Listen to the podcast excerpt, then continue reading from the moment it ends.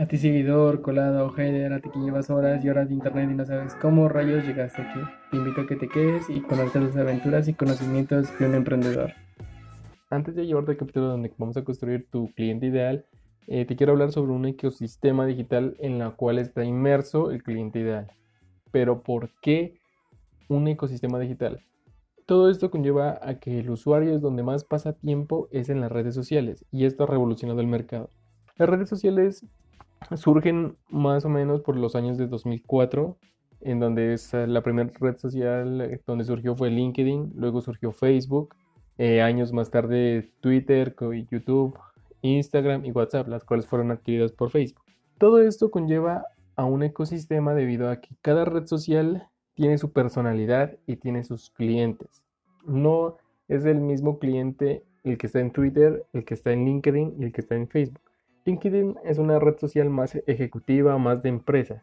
Facebook es más una red social como para personas adultas. Instagram es para más eh, mujeres. Twitter es como para, no es la misma publicación de imagen que tú le haces a Instagram porque Instagram es una red social muy visual. Eh, Twitter es una red social que es muy, que tiene pues por los tweets, escrita. Entonces todo esto conforma un ecosistema digital, la cual tiene tres apartados que serían los medios pagados, los medios ganados y los medios propios.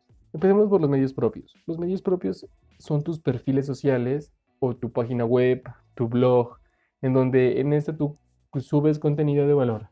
La cuestión es de que cuando ya tengas eh, tu cliente ideal, vas a tener clientes, vas a tener visitas y lo que pasa es de que ya vas a tener un flujo constante, ya sea en tu página web, en tu blog o en tus perfiles sociales.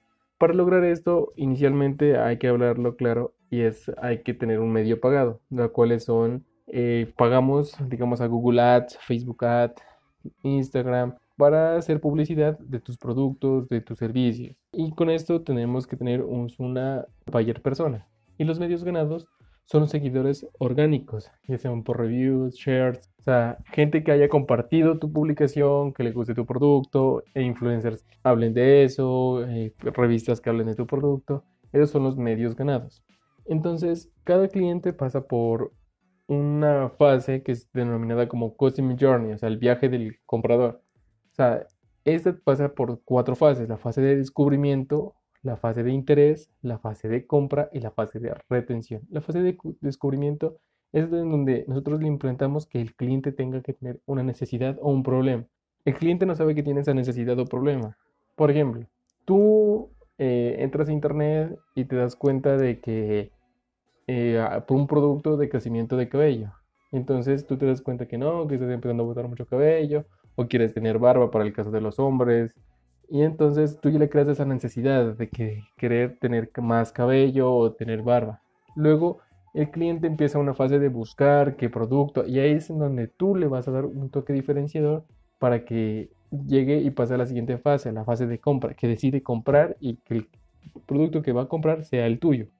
Pero eso no solamente se queda ahí, sino en la fase de retención, debido a que si solamente lo dejamos en que se compre y se vaya, sería una pérdida porque el cliente compraría así, pero no replicaría las demás compras. Entonces, esto ahí se, llama un efecto embudo en donde tú le das una, una fase al comprador, compra un producto, y luego la retención es de que le sumas otro producto, puede ser, entonces no, que ya no es solamente para el cabello, sino para la piel. Entonces el cliente va a decir, no, ese producto fue muy bueno, entonces ahora quiero comprar este más el de la piel y así y así hasta que tú lo vas subiendo de nivel y ahí ya lo vuelves en un cliente recurrente en tu página. Pero todo esto se logra con la buyer persona, sino que quisiera dejarlo un capítulo solamente para este.